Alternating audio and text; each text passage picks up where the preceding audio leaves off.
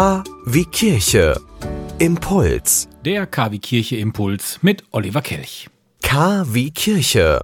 Der Glaube in Ihrem Ohr. Gerade in Krisenzeiten ist es ja gerne gesehen, wenn Menschen mutmachende Worte sprechen. Dies hat nun auch der Bischof von Münster, Dr. Felix Genn, getan. Viele hatten sich ja schon gefragt, wann er denn mal wieder was zu sagen hat. Bischöfe und Kardinäle anderer Diözesen waren da in der Vergangenheit schon redseliger. Aber die heutigen Worte von Genn sollten die meisten Gläubigen eigentlich zufriedenstellen. Ich bin froh, in einem Land wie Deutschland zu leben. Die Grundversorgung, die Gesundheitsversorgung und die Wahrung der Menschenwürde stand zu keiner Zeit in Gefahr. Diese Dankbarkeit darf uns nicht auf andere herabsehen lassen. Das, was wir haben, ist Gabe und Verpflichtung.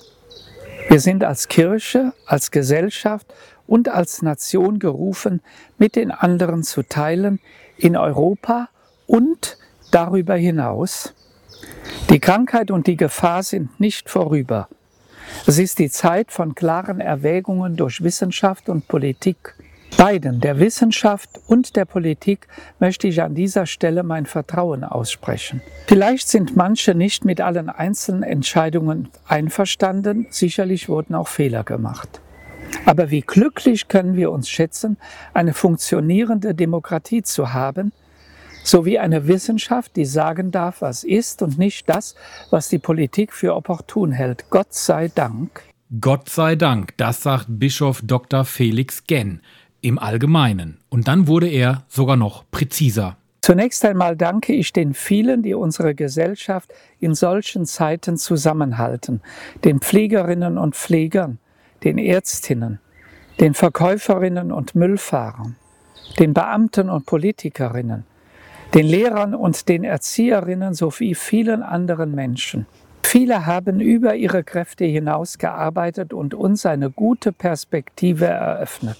Ich danke allen, die mutig Entscheidungen getroffen haben in dem Wissen, dass es zu erheblichen Konsequenzen und auch zu lebensgefährlichen Situationen kommen könnte.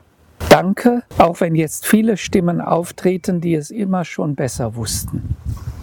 Ich danke auch den vielen Unternehmern und Arbeitgebern, die sich mit viel Engagement für ihre Angestellten einsetzen, damit niemand auf der Straße landet.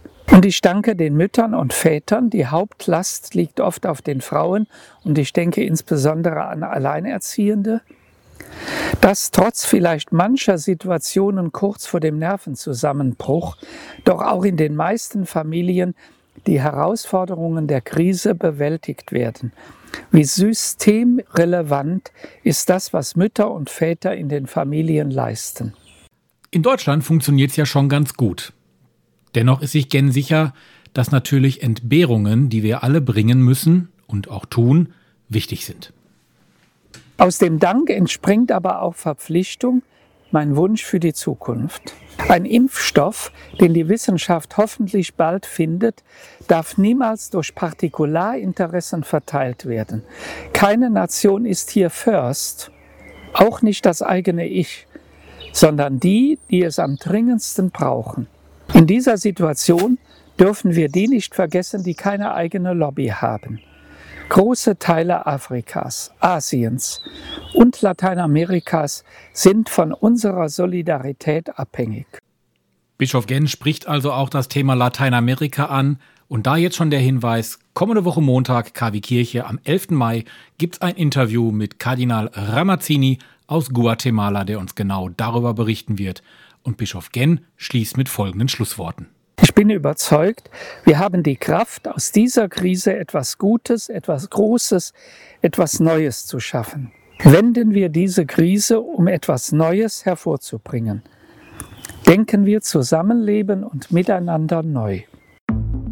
Sie wünschen tagesaktuelle christliche Nachrichten, das tägliche Evangelium oder möchten sich über unsere kommenden Themen informieren? Dann schauen Sie auf unserer Webseite vorbei www.kwkirche.de. Übrigens, Sie finden uns auch auf Facebook, Twitter und Instagram.